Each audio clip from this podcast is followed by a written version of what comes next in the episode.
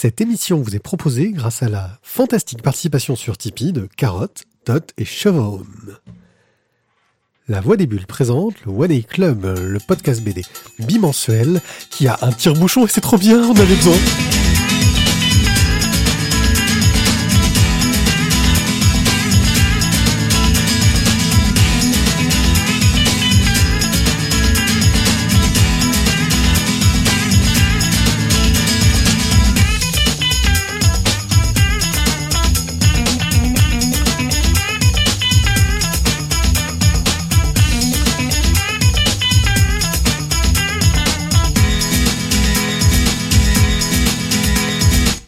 Non, parce que eh, eh, être Angoulême, c'est sympa, mais euh, franchement, il y a plein de trucs super bons à voir, mais il n'y avait pas de tire-bouchon. Alors on a passé tout le festival à chercher, on n'a pas rencontré trop les auteurs, on, on s'est calé au Mercure. Là, on en sort, il, il est un peu tard hein, aujourd'hui. Anglou, anglou, glou, et et, euh, je crois que j'ai vu passer euh, ah, le, le Grand Prix là. Enfin, c'est qui déjà? Ils l'ont annoncé hier? Oh, je sais plus. Enfin bon, bordel. euh, on, va essayer de vous faire une émission à peu près correcte.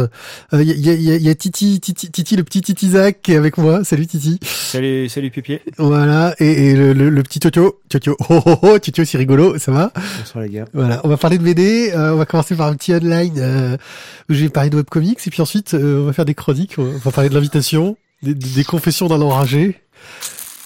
Ouais, il est pas mal, hein. C'est- c'est- ah, ça, ça, ça nettoie bien le goulot, hein. Puis on va parler de Ravage le tome 1, de, de Usagi Yojimbo le 27. Ouh, ouh, 27, ça nous rajeunit pas tout ça. Hein.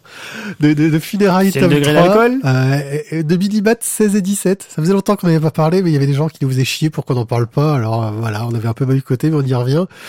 Et puis un petit express, on va parler d'arbres et d'animaux bizarres.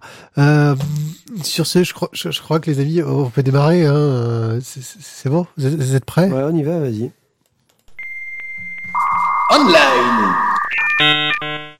Les éditions Tanibis euh, ont mis en ligne certaines de leurs euh, bandes dessinées gratuitement.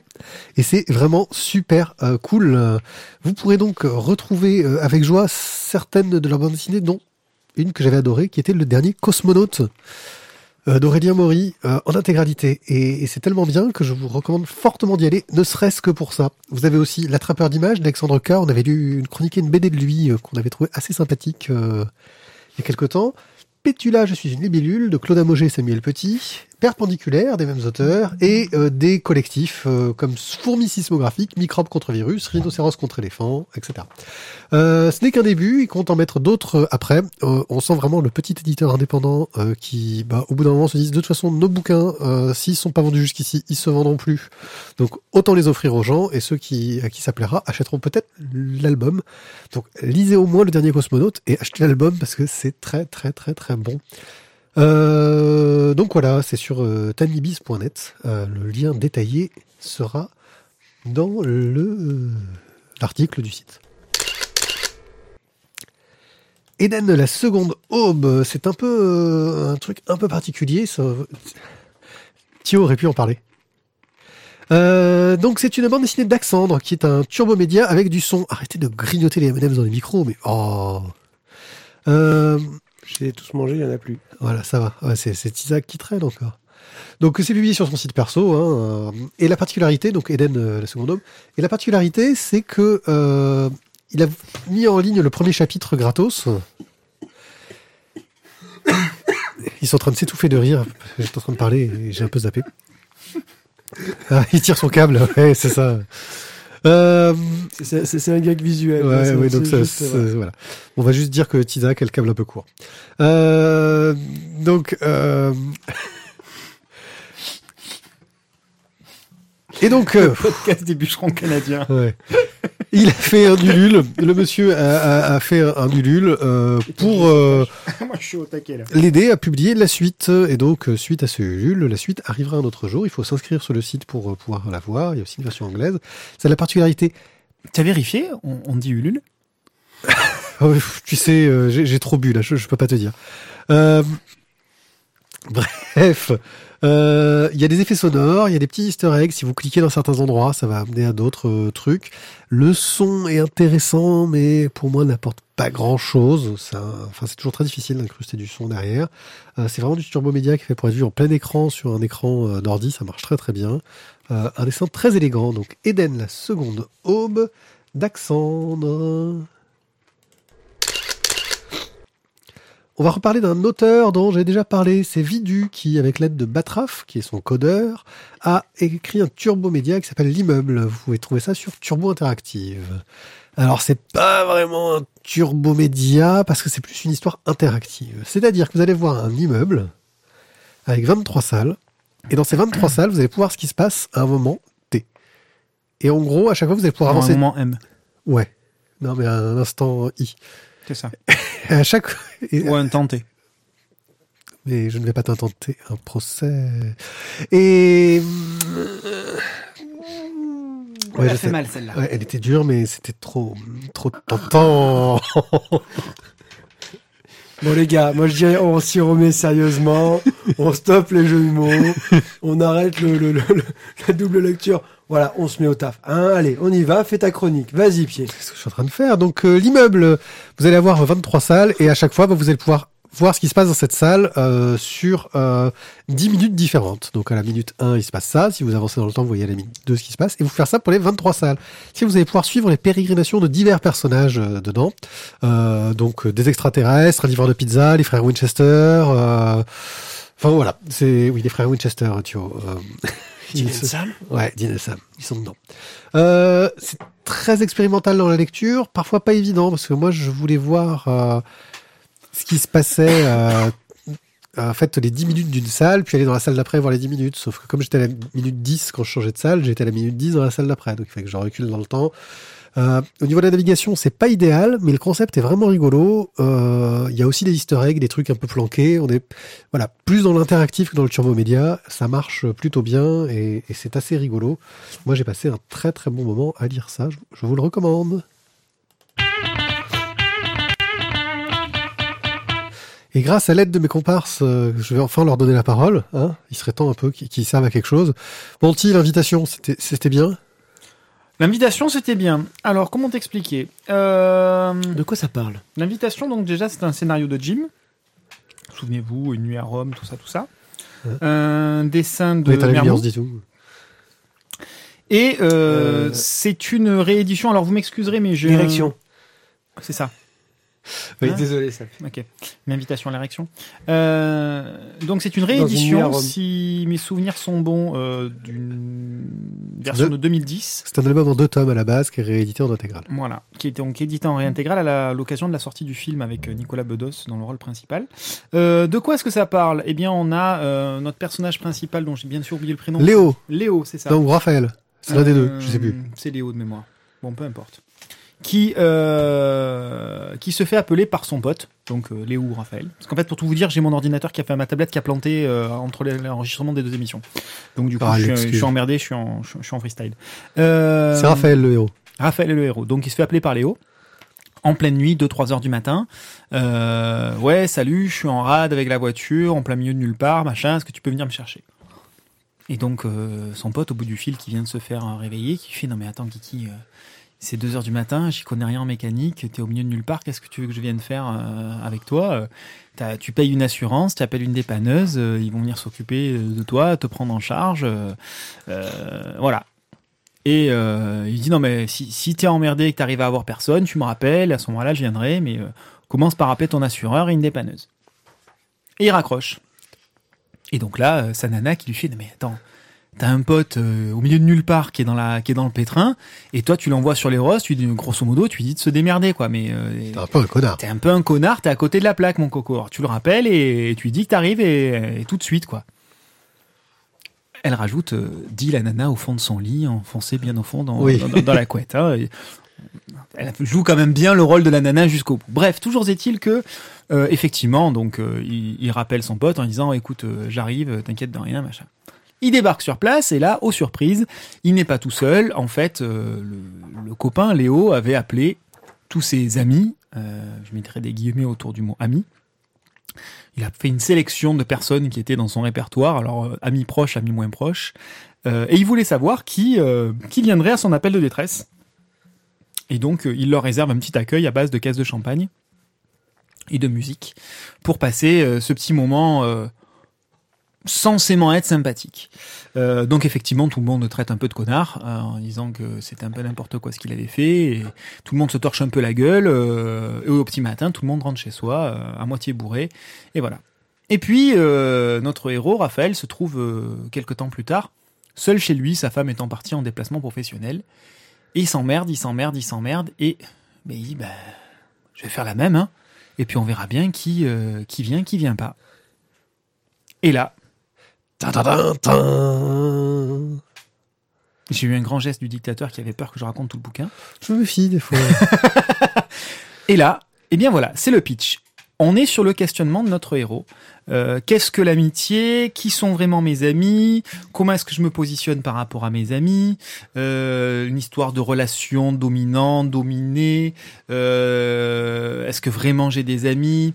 Est-ce que la famille fait partie des amis? Est-ce que lui que j'ai à peine rencontré, que je connais très peu finalement, est-ce que c'est quelqu'un qui réagirait comme un ami, etc. Et, et donc on a ce petit dialogue qui s'installe à l'intérieur de la tête du personnage, mais aussi avec le premier protagoniste, euh, Léo, forcément, puisque ça reste quand même les deux personnages essentiels de, de l'histoire. Ah, c'est l'histoire d'une amitié, de toute façon. C'est hein. une histoire, c'est l'histoire d'une amitié, mais de l'introspection finalement un petit peu de cette amitié et de l'introspection de toutes les relations humaines, qu'elles soient amicales, qu'elles soient amoureuses, qu'elles soient professionnelles, euh, simplement de connaissances. Et euh, on est un petit peu dans cette euh, dans cette introspection. Voilà. Alors, mon avis, je trouve que ça reste très en surface. Je trouve que ça reste une problématique posée comme une problématique de cours de récréation. euh, c'est moi le chef, euh, c'est pas moi le chef. Euh, honnêtement, je, je l'ai lu et je me suis fait chier comme un rat mort. Voilà. Oh mon dieu, on va devoir défendre du gym. Deuxième version de ma vengeance. Vous allez devoir défendre du gym. Alors je vais Tu commencer. viens de tuer le micro là encore. Recule quand tu dans le micro. Alors je vais commencer. Donc du coup, euh, comme je vais suivre, ben et que en fait euh, je dis ça va jamais éclater, ben ça a pas changé en fait. hein. Je, je suis toujours fait un peu chier. Euh, J'ai trouvé que l'histoire était tellement grosse que le mec, le deuxième qui va faire le coup, ben C'est lourdeau quoi. c'est lourd. Voilà, c'est. mais c'est c'est le lourdeau. reproche, c'est un reproche qu'on lui fait. Hein, Oui, dans- non mais non mais c'est c'est surtout c'est lourdeau, mais en même temps j'ai envie de dire mais, est-ce que tu as des neurones? C'est ça. Parce que à grosso 15 modo, jours d'intervalle, il 15 refait la même. À 15 jours, hé les gars, je suis paumé, vous pouvez pas venir me chercher Non mais au poulet, je veux dire, c'est. c'est- Au, c'est- au moins change l'histoire, change le lieu ou Fais un truc quoi. voilà, fais un truc. Dis pas que t'es en rate de voiture. Enfin, je sais pas. je suis bloqué, je suis bloqué chez une meuf, euh, elle est nymphomane, elle m'a- elle m'a scotché au mur, euh, elle me ça. et tout. Ok, euh, voilà, dis un truc quoi. Sauvez-moi, mais pas ça. Enfin bon, voilà, non, je suis vraiment. Je l'ai lu, ça m'a. Il y a des moments qui m'ont un petit peu touché, des moments qui m'ont un peu peut-être poussé une sorte de légère introspection, mais ça m'a pas plus emballé que ça. Clairement, voilà. Pied? Je ferais le même reproche euh, qu'à l'érection. Euh, C'était trop court? non, je l'ai lu. Tout du long, je l'ai lu et j'ai fait, mais putain, euh, on dirait que le mec, il a écrit d'une pièce de théâtre, quoi. Pas beaucoup de personnages, euh, trois décors euh, tout cassés. euh, et j'arrive à la fin sur la, la postface et je fais, j'ai écrit ça comme une pièce de théâtre à la base. Je fais, ah oui, bah oui, c'était une pièce de théâtre. Alors c'est sympa quand on a un budget illimité et qu'on fait de la BD, de, faire une pièce de théâtre. C'est- cool. Mais il aurait pu rajouter, je sais pas, un petit peu de truc en plus dans le cadre, enfin quelque chose. Ouais, il a voulu rester dans l'humain, ça marche bien, ça fonctionne, mais Pas de C'était un peu décor, pas de plan-plan. costume, c'est une super idée, encore une fois. c'était un peu plan-plan, c'était un peu...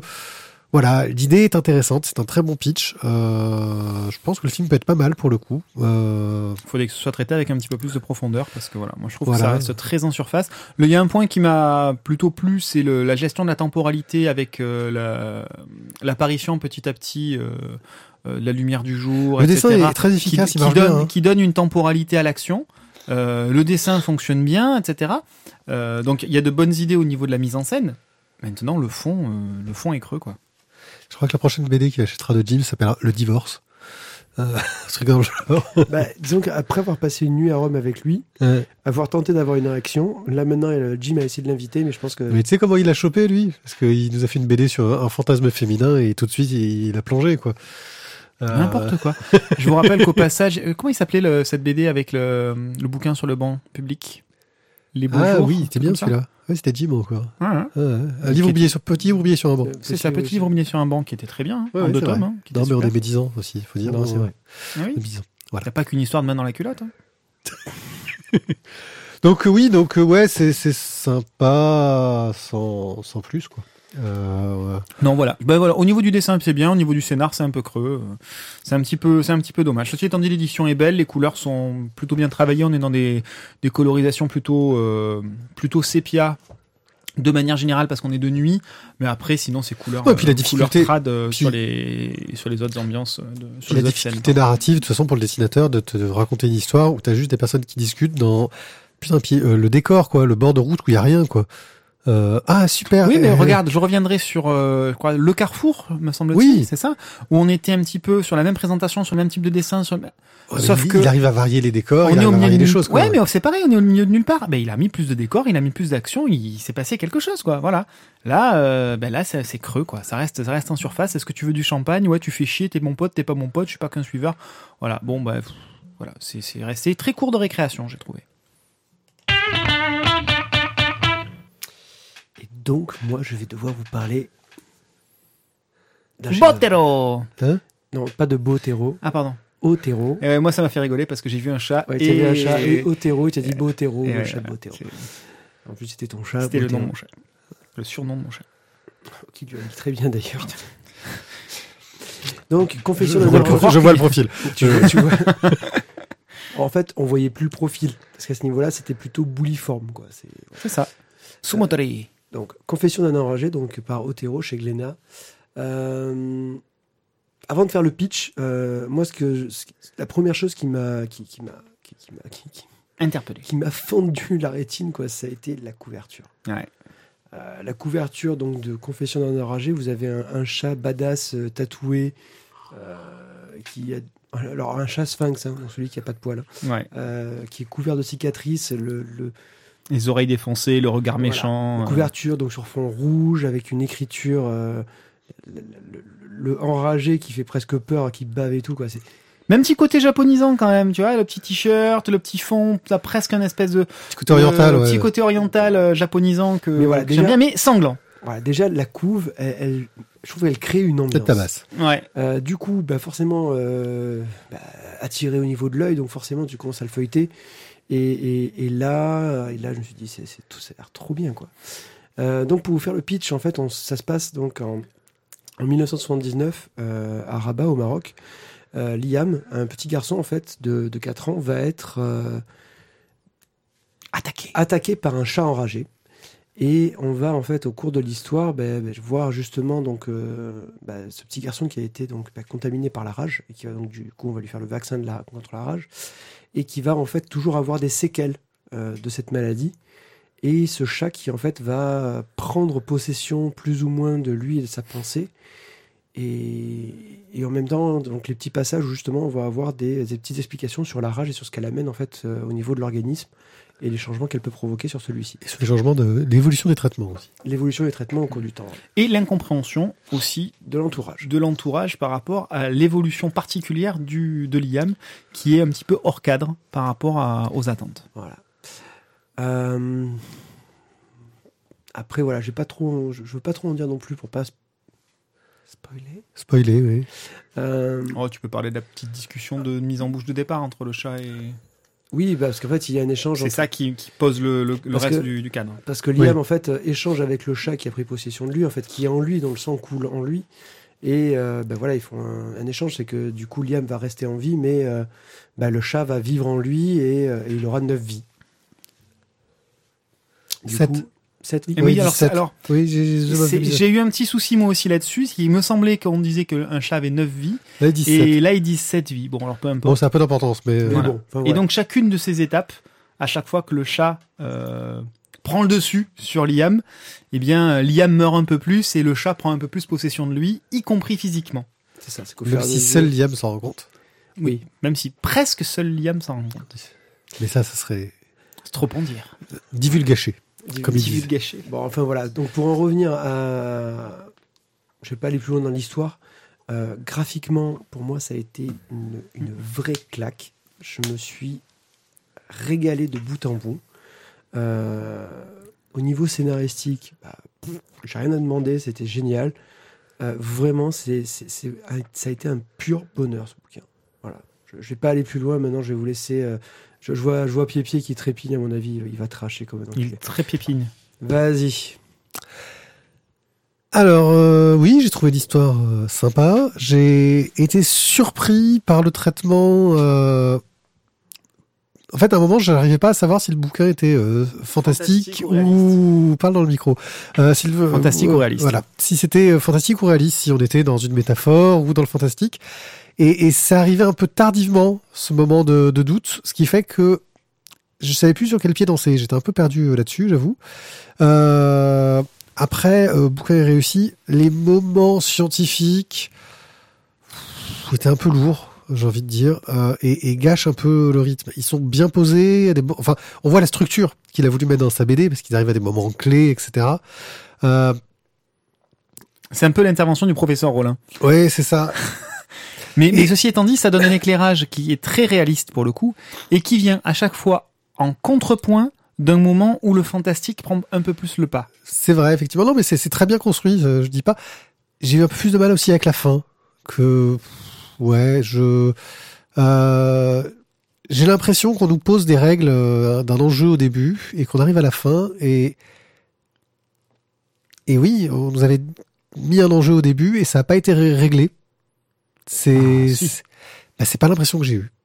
Euh, Ouais, Bon, on peut je- difficilement. euh, on va, ouais, on va pas trop en raconter. Ouais. mais- Ou alors, Ça- ou alors on dit un moment spoil.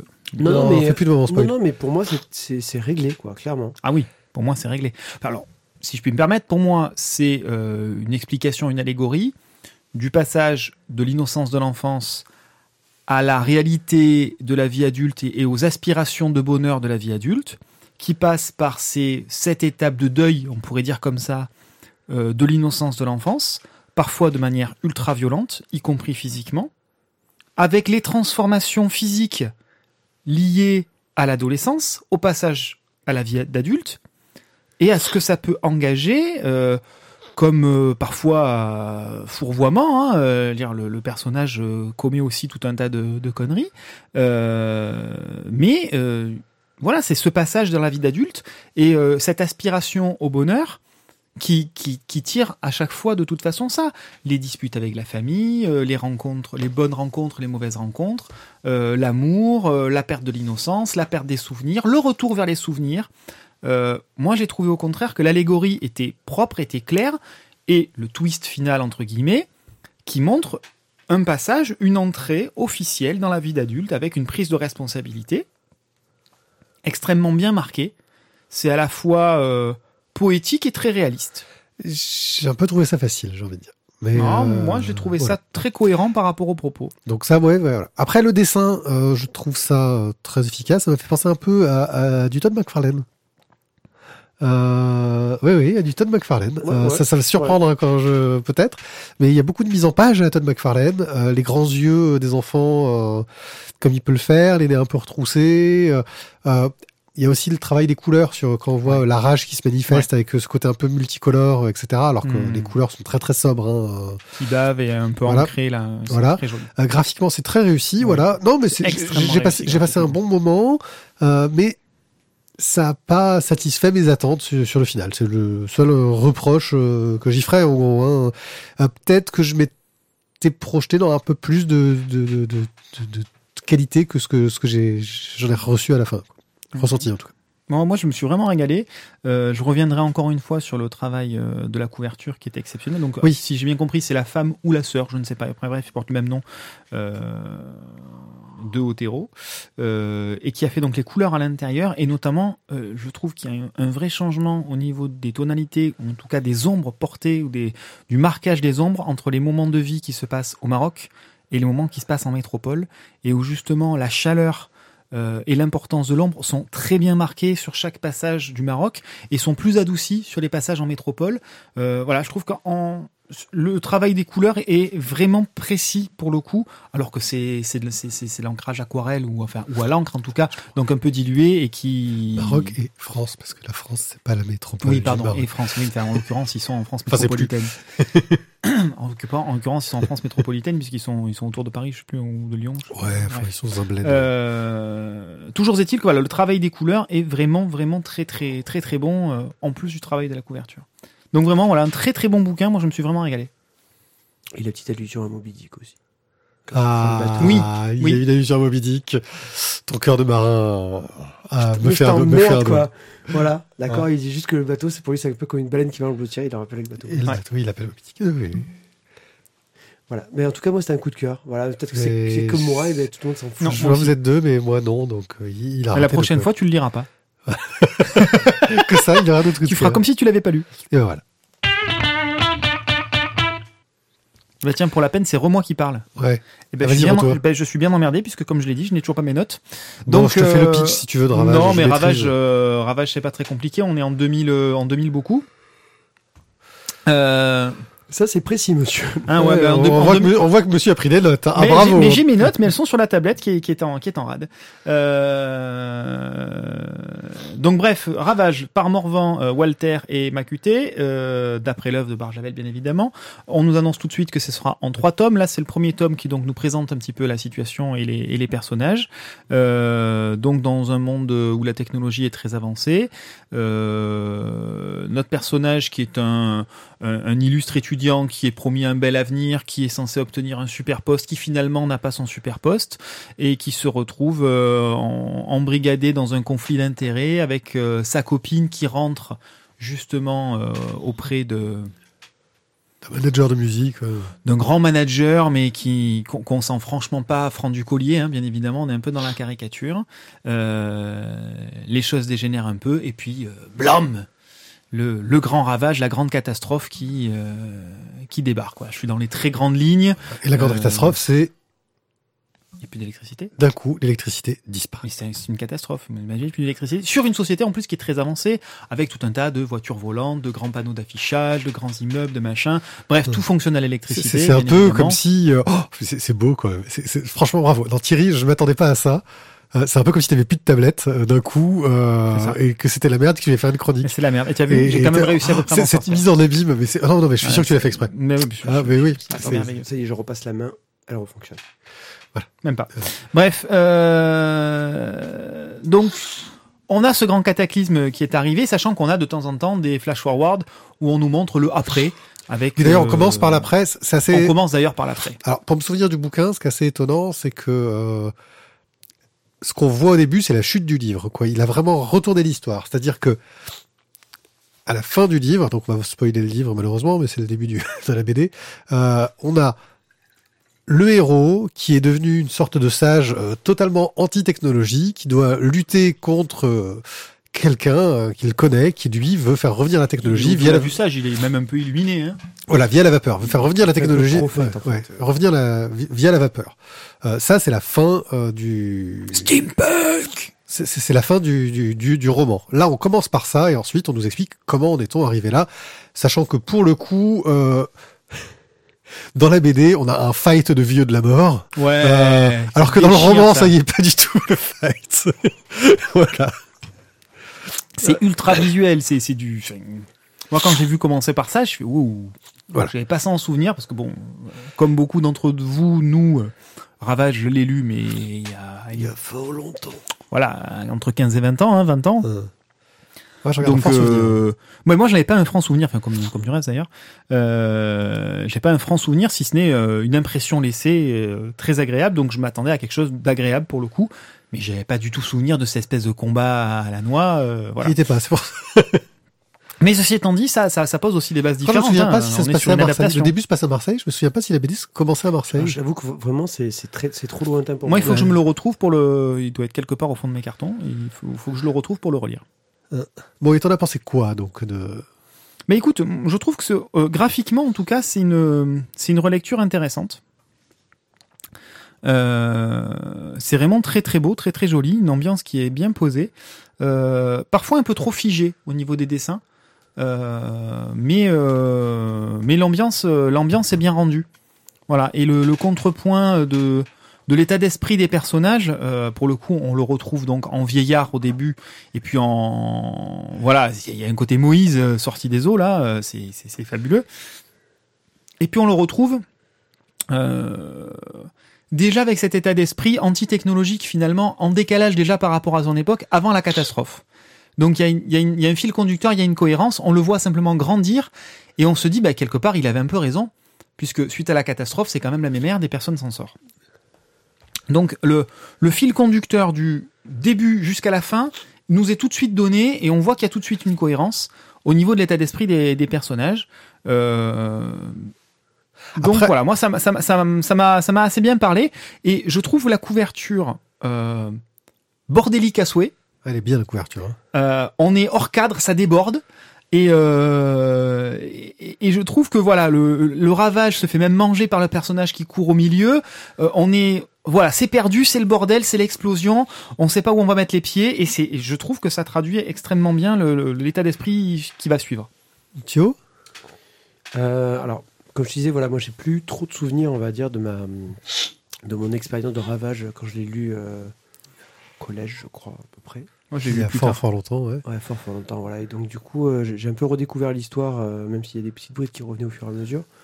Euh, ça a été une bonne lecture, sympa. C'est une bonne mise en bouche. euh, mais comme tu dis, voilà, il y a trois tomes et bon, bah. Voilà, il Bah, c'est normal, c'est le tome d'introduction. c'est ton introduction, non, non, je suis d'accord, mais c'est vrai que du coup, tu, es- tu restes un peu sur ta fin parce que tu, tu- le ravage arrive. Soit. Bah, je trouve d'a- d'ailleurs que le fait de partir de la fin de l'histoire pour euh, lancer euh, l'intrigue est pas mal parce qu'effectivement là sur ce tome-là, on nous pose les personnages et à la fin, on a la catastrophe qui arrive euh, et c'est à suivre. Et le fait de nous avoir raconté déjà la fin pour qu'on sache comment on en arrive là, euh, narrativement, je pense que c'était une solution qui Oui. marche bien dans l'idée qu'il va faire un truc en trois tomes. Mm, mm, mm. Il aurait fait un roman, enfin un truc complet, peut-être qu'il aurait pu se permettre de suivre le fil narratif un peu plus Ouais. linéaire. Euh, mais là, ça nous permet euh, d'avoir un, un peu d'accroche parce que sinon on, serait, on aurait, on aurait qu'une intro euh, on de et- et C'est un peu, c'est un peu racoleur entre guillemets le coup de la scène de, de fight où euh, bon, on s'attend du coup à ce qu'il y ait un petit peu plus d'action et que ce soit un peu plus âpre. Bah, sinon, on aurait eu que, enfin, je pense hein, narrativement, on aurait eu que de présentation de personnages et comme dans beaucoup de trucs Voilà. où t'as un tome complet de présentation des personnages, tu t'emmerdes un peu quoi. Là, non, il a réussi à un peu passer ça euh, grâce à ça. Euh, donc ouais, t'as motivé pour la suite euh? Ouais, t'as pas l'air. euh, Non, j'ai pas été motivé pour la suite. Voilà, graphiquement, c'est joli, c'est- un dessin qui graphi- graphiquement, c'est même très très bon. Non, mais c'est c'est joli, c'est plaisant, mais euh, ça m'a pas follement enthousiasmé. Voilà, je Petit pense. côté vieux affichiste euh, dans le trait, euh, je trouve. Euh, sur certaines, euh, sur certaines cases, pas sur toutes, oui. mais sur certaines, oui. Puis alors, il y a- autant il y a des choses qui sont assez petites, euh, assez détaillées, etc. Euh, autant il y en a, il y en a d'autres qui sont beaucoup plus grand format et qui, voilà, fait, hop, je te bime, une espèce de grande double page avec quelques incrustations de cases au milieu. Euh, ben voilà, ça, ça envoie du pâté quand même. C'est Ouais, ultra tu- détaillé, euh, voilà, très très très bien foutu. Voilà, enfin, graphiquement, c'est joli, c'est plaisant. euh, L'histoire, bon, ben, on la connaît déjà, mais bah, ça m'a pas follement enthousiasmé. Je, euh, si, si, si vous achetez les tomes suivants, les gars, je le lirai sans doute pour me refaire tout, tout, tout, tout ravage, mais euh, bof, sans plus. Ok. Bon bah moi j'ai beaucoup aimé. euh, J'attends la suite avec impatience. euh, puis on verra ce que ça donnera. Et La belle Regina Box sera pour nous. À nous Regina À nous. pour une soirée pizza. On a dit qu'on arrêtait les blagues pourries. qu'on et soit celle-là, était vraiment pourrie. Et oui c'est vrai. Mais je vais vous parler de lapin. Usagi Yojimbo, le tome 27. Oui, je sais, c'est une transition qui était complètement du néant, mais bon, à un moment donné, euh, comment est-ce que je peux passer de Ravage à Usagi Yojimbo? Je suis désolé. petite anecdote, euh, aujourd'hui j'ai une collègue de boulot qui m'a quand même parlé d'un lapin euh, que tu passes au micro-ondes, qui est en fait une bouillotte. Et donc elle comptait piquer le lapin de sa fille pour le mettre au micro-ondes. Et moi je n'ai capté qu'une partie de la phrase euh, sur Ouais. l'ensemble de la discussion. Et c'est que je vais prendre le lapin de ma fille pour le mettre au micro-ondes. C'est pas sympa. Alors, voilà. c'est écrit maintenant sur les modes d'emploi, il faut pas mettre d'animaux Euh, vivants dans le. On confirme. Ozagi Yojimbo. Alors, Usagi Yojimbo. Usagi Yojimbo est un Ronin euh, dans un Japon médiéval. euh, Depuis 27 tomes. Depuis, oui, 27 tomes. Euh, et, et nous avons encore 4 ans de retard sur la publication euh, originale. Ta grand-mère. Voilà. C'est à la base une bande dessinée américaine créée par Stan Sakai. En ce moment surtout. voilà. Euh, qui est donc normalement publiée au format Je me casse, les gars. C'est bon. comics. Sérieux, non, mais c'est, c'est quoi. C'est, oh, tiens. Tu prends ta bouteille de vin rouge et tu te casses, quoi. Non, mais Non, mais je l'ignore- moi, je l'ignore totalement. Tu vois, je suis en mode. euh, oh. Attends, moins 5 ce matin, sans déconner. Donc. Euh, euh, Mais celle-là, tu viens de la comprendre à rebours. c'est ça qui a pas pu terrifier. J'avais compris sur le coup, je l'avais compris sur le coup, mais, mais là, là, là, là, je l'avais compris sur le coup, mais c'est- ça devient dur de se concentrer. Euh, comme j'ai perdu le fil de ce que je disais, La c'est blague à retardement. Attention, attention. Ça va, elle a pas été dégoupillée. Bref, c'est publié au format américain, euh, et en France, l'édition paquet ont décidé de nous le publier au format manga, même si c'est un sens de lecture à l'européenne. Euh, voilà. Euh, ce qui marche très très bien niveau format. Ça permet d'avoir un bel album euh, avec... Euh, il va encore dire une connerie là, je sens qu'il est motivé pour dire une connerie. Bref, c'est un bel album avec plein de pages, donc il y en a près, près de 200 pages. Quoi, vas-y, dis-moi combien il y a de pages en Un bel ravage. album avec plein de pages. Dis-moi combien il y a de pages en ravage, toi. Ça se passe en 2000 beaucoup. Voilà. Euh, Bon, 48, 52. Un peu plus, il me semble j'avais fait gaffe. Bon, s'en fout. Euh, là, nous allons suivre un peu les aventures de Usagi qui continue à se balader et qui commence par son premier passage, arriver dans une ville qui s'appelle Enfer et où il va se retrouver au milieu d'une petite guerre de gangs et va se devoir, pour aider la, la ville à s'en sortir, à aider un des gangs. Sauf que le chef de ce gang-là euh, va un peu mentir et trahir et monter euh, un autre samouraï contre Usagi. Euh, 48. et le gars va continuer à le poursuivre euh, au fur et à mesure des tomes pour essayer de le retrouver et de se venger. euh, et on finira à la fin de ce volume à retourner à Enfer.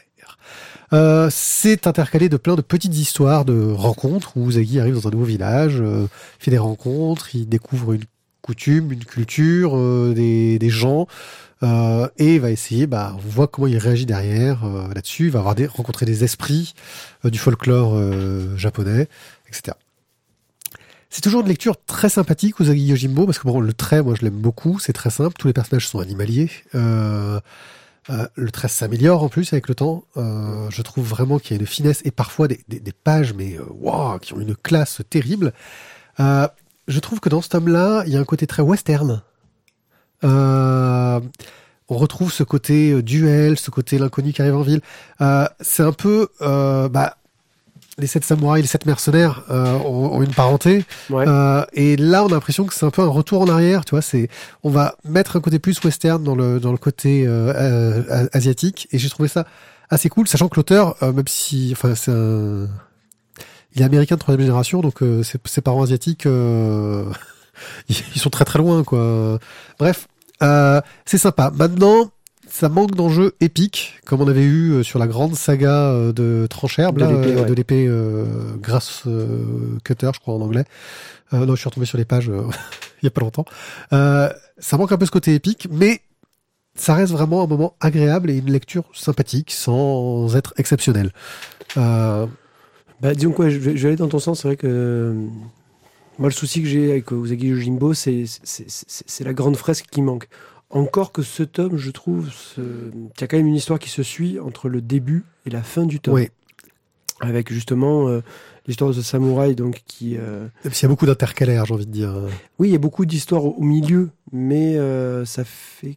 Qu'est-ce qui se passe après Rien, non, j'ai un problème euh, technique. Euh, Mais ça fait quand même, je trouve, un, lien entre, les, entre le début et la fin qui voilà, te donne un tome qui est euh, finalement assez construit euh, au niveau de la narration. Maintenant, c'est toujours aussi agréable à lire, voilà, mais je, je- je pense que voilà, maintenant c'est c'est un peu une lecture par habitude, Usagi Yojimbo. J'ai- 27 tomes. Et j'ai plus beaucoup, voilà, j'ai plus beaucoup de découvertes. Euh, non, non, même si voilà, la, la classe. non, graphiquement, c'est toujours, non, mais ça a toujours la classe. Je veux dire, Ouais, je- ouais. je- on, on peut toujours y prendre beaucoup, beaucoup de plaisir hein, sur, un- sur un Usagi, il n'y a aucun souci.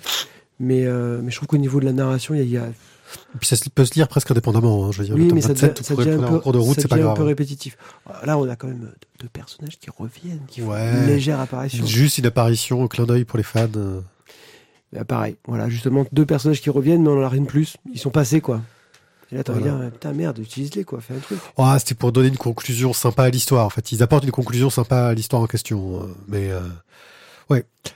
Voilà, non, mais il n'y a pas grand-chose de plus à dire hein, euh, sur Usagi Yojimbo, qui est, qui est une série euh, bah, que, à laquelle je suis très attaché. Je, je prends toujours autant de plaisir à la lire. Même si j'attends que... c'est- un peu une lecture par habitude. Voilà, on va voir ce que ça donne. Il y a encore, on a encore du retard sur l'édition américaine, donc euh, on peut peut-être qu'on aura des trucs bien, un peu mieux à venir. Euh, donc là, maintenant, je dois vous parler de Funérailles, le tome 3 Que je n'ai pas pu lire. de. Donc, c'est Freak Squill, Funérailles, tome 3. Euh, donc, c'est euh, ce qui se passe ce qui se passe avant Freak Squill. Euh, ok. Euh, alors, de quoi. Arrête de regarder ce que je fais. Continue ta chronique. Oui, mais justement, tu fais plein de trucs avec un crayon vert, pour ça ça m'intéresse. Euh, donc, qu'est-ce qui se passe avant? Euh, On a eu donc déjà en fait le personnage de euh, Scipio qui va être le, le directeur de l'université Freak Squill Voilà, dans le futur. dans le futur. Donc là, en fait, on est euh, bah, donc Scipio jeune. Euh, on est euh, justement dans les luttes politiques dans euh, la ville de Rem, qui est donc la, la, la ville où se battent justement les familles pour gouverner.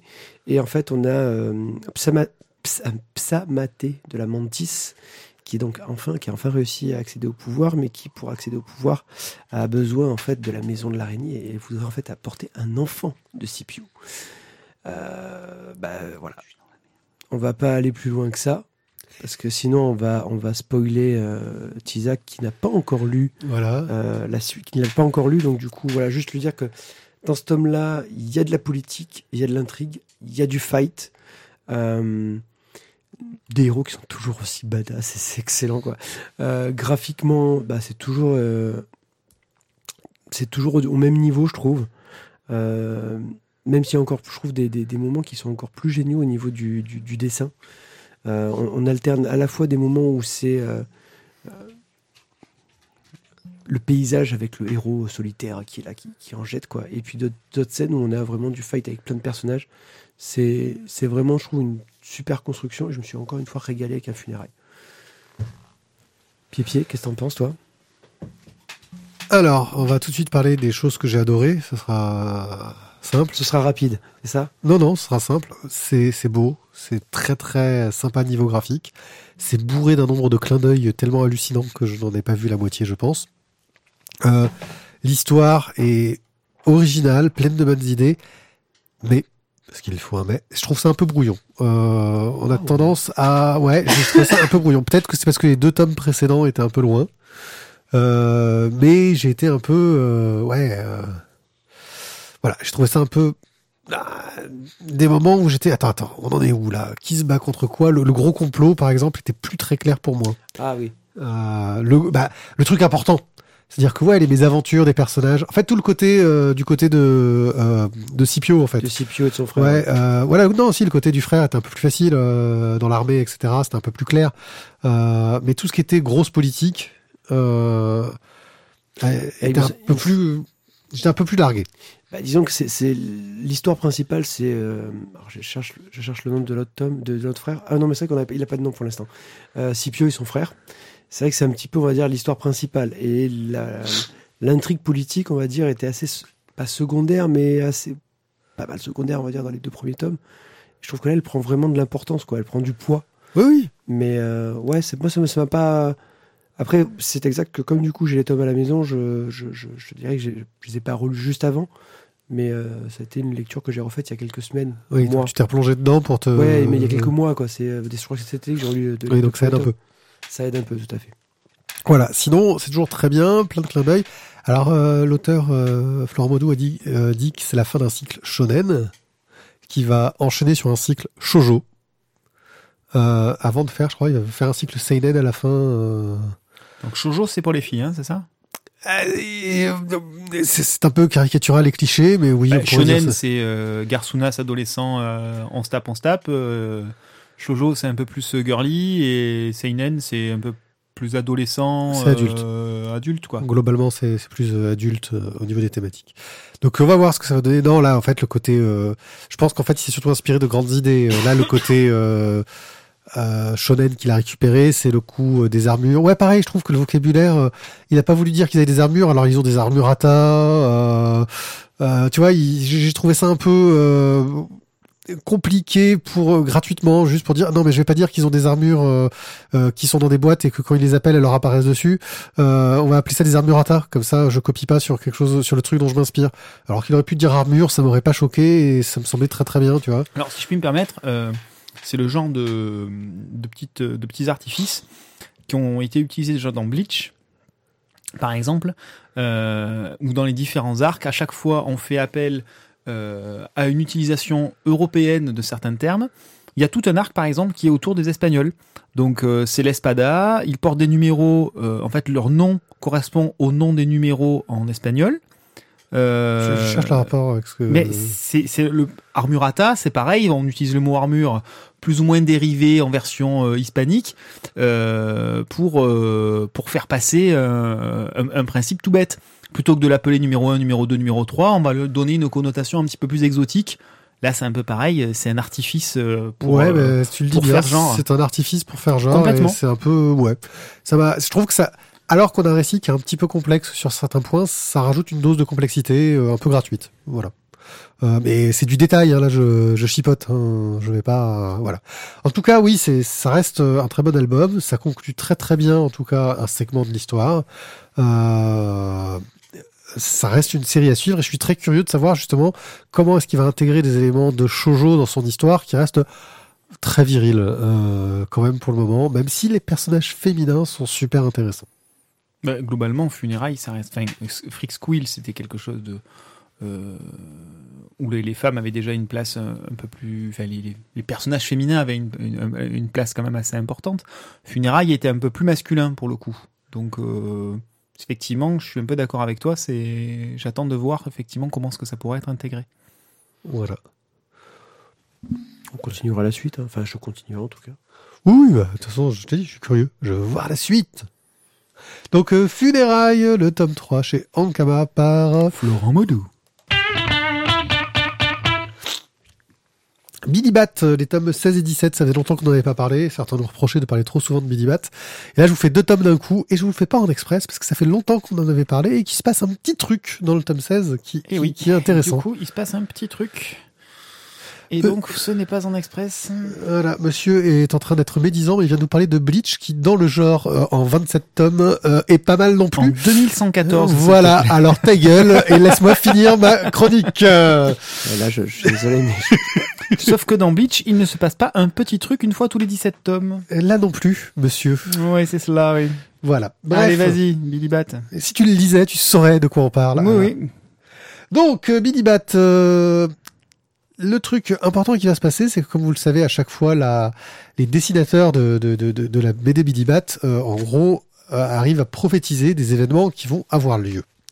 Euh, là, euh, l'auteur actuel, euh, qui s'appelle euh, Kevin Goodwin, euh, a pris enfin euh, le dessin, va reprendre les rênes officielles, est devenu le dessinateur officiel euh, parce que Chuck Culkin, l'imposteur qui se faisait passer pour le dessinateur, donc le Walt Disney hein, du truc, est, très malade.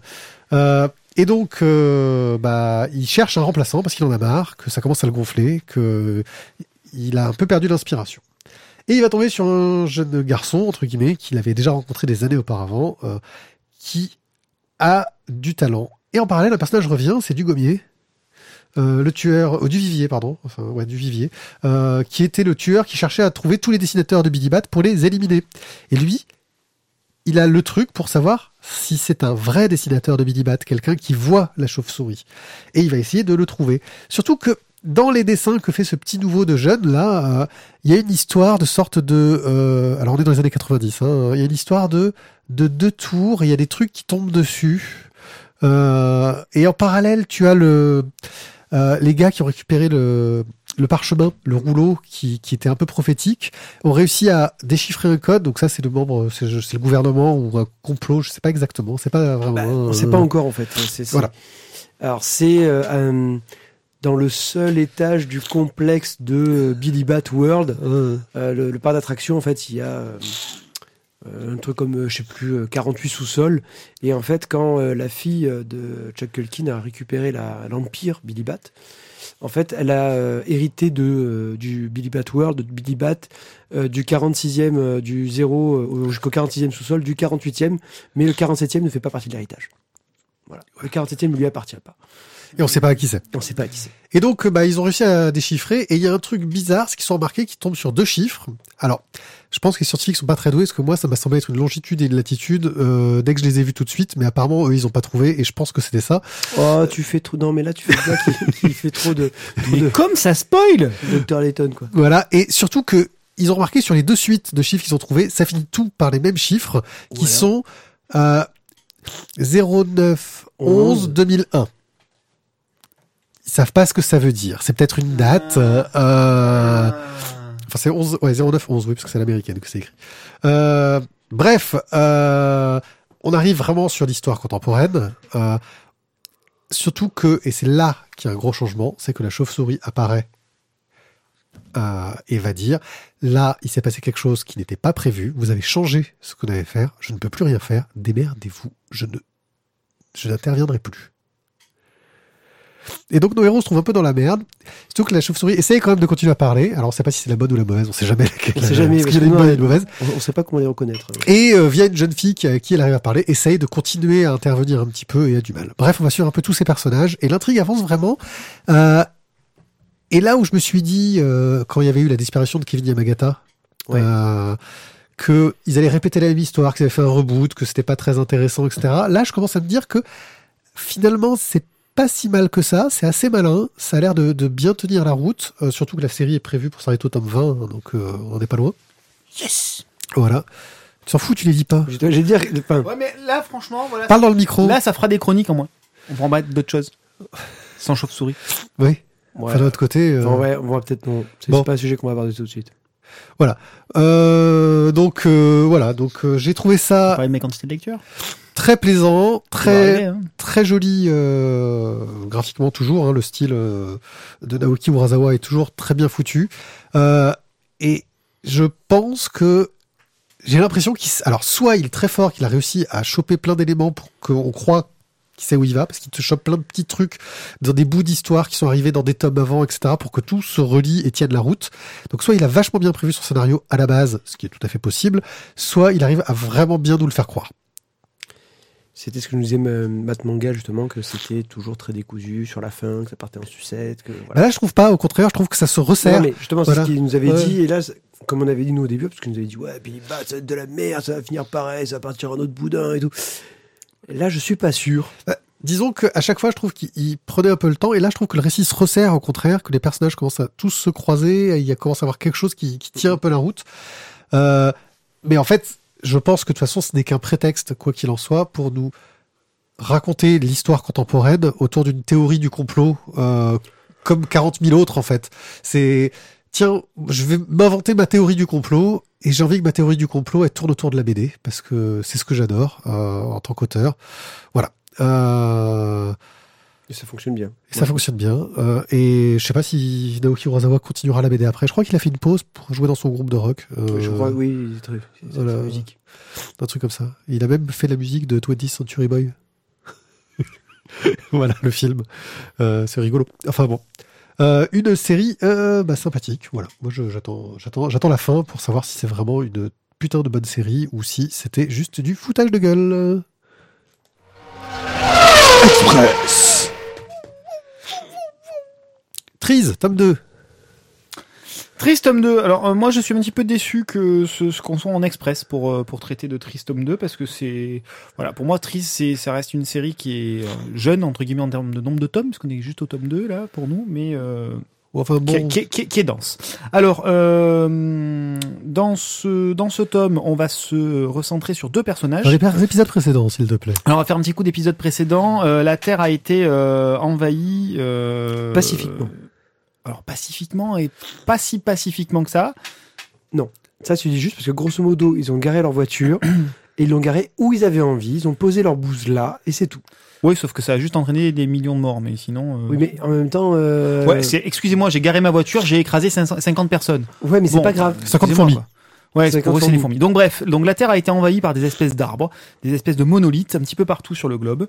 Euh, on ne sait pas pourquoi, pourquoi pas euh, ces monolithes qui pendant donc euh, quelques plusieurs années là euh, se sont installés, ont, ont pris place. Ils n'ont pas tous la même taille, ils n'ont pas tous la même hauteur le même diamètre, etc. Euh, et du coup, ça a modifié profondément le, le, le paysage de ces, des, des pays dans lesquels les, les arbres se sont implantés. En fait, c'est- des bits d'extraterrestres parce que c'est des partouzeurs de planètes. Vas-y, poursuis. Merci Pierrick pour cette intervention euh, constructive. Euh, on va donc se concentrer sur... euh, alors après un premier tome qui était assez euh, euh, de présentation, comme souvent premier tome, où ça partait un peu dans tous les sens avec plein de personnages différents, dans plein de lieux différents. Là, on se recentre sur euh, deux personnages. D'une part, le maire de New York. Euh, qui vient d'être nommé et qui est en train de manipuler un petit peu tout son petit monde, aussi bien les citoyens que la police, que les espèces de petits mafieux trafiquants, euh, pour de toute façon, avec objectif final, notamment asseoir son pouvoir, mais pas que. Il a une revanche à prendre, et donc c'est ce qu'il met en place. Et euh, l'autre personnage, qui s'appelle euh, Joanne, euh, qui est l'unique euh, survivante de du crash d'un hélicoptère qui a eu lieu en Euh, Norvège, je crois, oui, un ça, pays enfin, du Nord ou du côté du- du cercle arctique, enfin bref, un truc comme ça. Là où il fait froid. Là où il fait très froid. Euh, c'est ça, c'était en, en, en Norvège, euh, sur, au nord de la Norvège, dans une station arctique à Blindheil, euh, et où il y a eu un puissant signal électromagnétique qui a euh, désingué du coup l'hélicoptère qui était en train de, de vouloir s'échapper. Pourquoi s'échapper? Eh bien parce qu'il y avait euh, l'un des scientifiques qui avait découvert euh, que des plantes particulières poussaient Autour des euh, fleurs noires, autour ouais, fleurs des noires, ouais. autour des monolithes, des fleurs noires, euh, mais qui du coup poussaient aussi à l'intérieur du corps et prenaient possession un peu du corps, etc. Donc bref, quelque chose un petit peu euh, là pour le coup actif au niveau des extraterrestres, en tout cas au niveau des conséquences potentielles de ce qui pouvait se passer. Et donc euh, elle est, euh, elle se remet euh, physiquement et moralement de ce crash. Et elle est contactée par les services de l'État, donc secrétaire d'État qui se présente comme étant celui qui reste même quand les gouvernants, quand les gouvernements se succèdent, et qui l'envoie en mission dans les îles Orcades pour aller étudier d'un petit peu plus près justement euh, le, un monolithe et les influences sur le paysage autour de ce Et monolithe voir si les fleurs reviennent. pour éviter si euh, de, le même genre de, de problématique et voir si des fleurs noires justement apparaissent. Donc c'est ce, ce deuxième tome justement se recentre sur ces deux personnages, sur ces deux versants de l'histoire. Euh, ça densifie un petit peu le, le contenu. Euh, ça donne des lignes directrices aussi, alors que la première, le premier tome partait un petit peu dans tous les sens.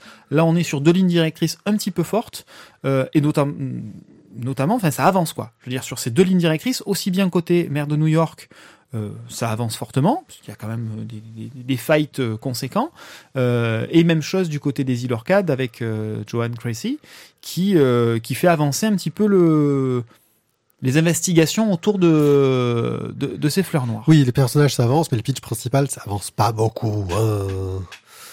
Bah, le pitch principal, c'est les arbres, qu'est-ce qu'ils sont là, qu'est-ce qu'ils font là, quoi. Ça, ça, ouais, là, je suis d'accord, ça, ça a pas changé pour l'instant. on n'a Euh, pas non, il s'est rien passé, quoi. Ben, je- premier tome, ça bougeait pas, et puis hop, il y a des petites fleurs noires. Est-ce que c'était un endroit particulier ou pas, les explosions électromagnétiques, machin? Ah, poulet, me Ah, dis pas. que- Ah, fais pas.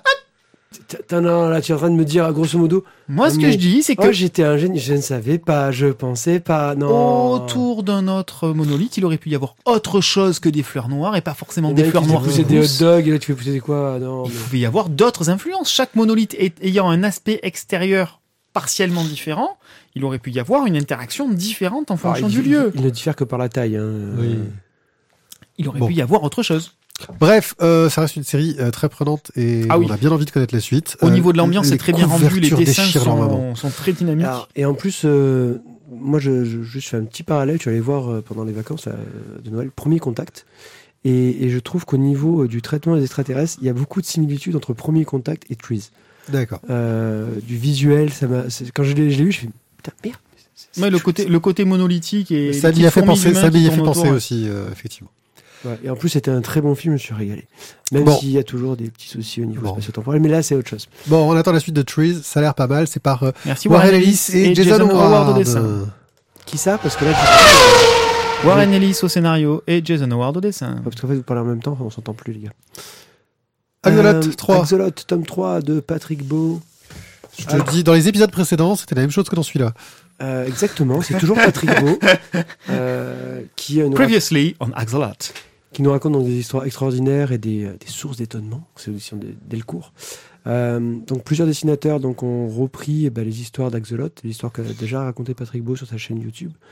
Euh, on a donc ce coup-ci, on a euh, Boulet, Pierre Place, Julie Brouin, Guillaume Long, Olivier Pelletier, David Combé, Loli Cata, Marco Sattel, El Diablo, Steve Baker, Fanoloco, Gali, Geoffrey Monde et Stéphane Fert. Stéphane Fert. Voilà. Toi aussi, tu fais Ah, Stéphane Fert. Voilà, il déchire. En fait, Donc toujours des petites histoires, des Ah, petites chroniques, des petites anecdotes, euh, des événements historiques, des personnages historiques. Alors toujours donc bah, voilà des petites histoires qui sont euh, racontées en sous forme de, donc, de bande dessinée pour certaines, euh, plus des petits des petits cabinets de curiosité avec des petites histoires en plus. Bah, on va dire on est dans la continuité des deux premiers tomes et dans la continuité de la chaîne Axolot. Euh, bah, c'est toujours aussi prenant, toujours aussi intéressant, toujours aussi agréable quoi. Vraiment. euh, Une petite histoire préférée? Non. C'est l'histoire de Toto dans son berceau. Bah là, je t'avoue qu'en fait, il faut que je refeuillette pour euh, peut-être Ouais. t'en- trouver une, mais sur que tu viennes juste me piquer le bouquin. Euh, C'était un pitch. Ouais. ah, Mhm. Ouais, Ouais, ouais, Ouais, ok. merci, Matt. ouais, ouais, ok. voilà. Bon, moi, je Ok. mettrais l'histoire de Stéphane Fert parce que le dessin, il déchire. Et que, Celui, celui de la momie. Ah Euh, oui. L'histoire de la momie, euh, bah, en fait, c'est toujours Du cow-boy. Euh... ouais, que j'avais déjà enten- que j'avais qu'il avait fait en fait justement dans les portraits Axolo extraordinaires, portrait, ouais. dans l'Axolo portrait, euh, qui était pas mal du tout.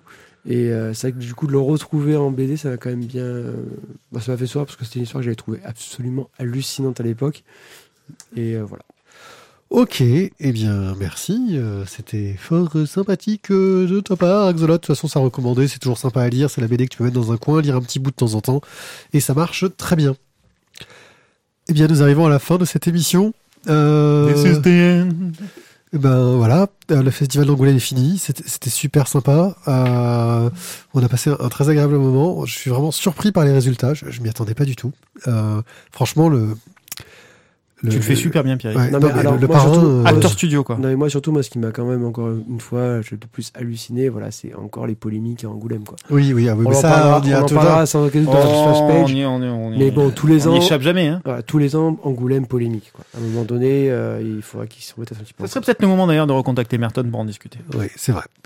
Euh, en tout Merton de nous faire un- l'histoire de Lucky. ouais, oui, c'est pour ça qu'il doit revenir, hein, Merton, Ouais. pour nous faire l'histoire de Lucky Luke. Euh, en tout cas, euh, merci de nous avoir écoutés. Euh, on se retrouve très bientôt pour de nouvelles émissions. N'hésitez pas à laisser des commentaires sur notre site lavoidesbulles.fr, sur Facebook, on est aussi La Voix des Bulles, sur Twitter, je suis Wadaïpier. Euh, à nous tiper en allant sur tipeee.com slash la voix des bulles pour nous donner des sioux parce que avec les sioux on peut non on s'en fout. On peut acheter des trucs. J'avais fait un jeu de mots mais il était pourri. Et les, les inconnus les nuls l'avaient déjà fait. Bref De l'édition Larc. ouais c'est ça. C'était c'était bien et tout. Euh, voilà. Et allez la bouche qui pète on s'en va. Merci beaucoup. C'était très sympathique. Ciao. Ciao Ciao, bye bye. Bye bye les poulets.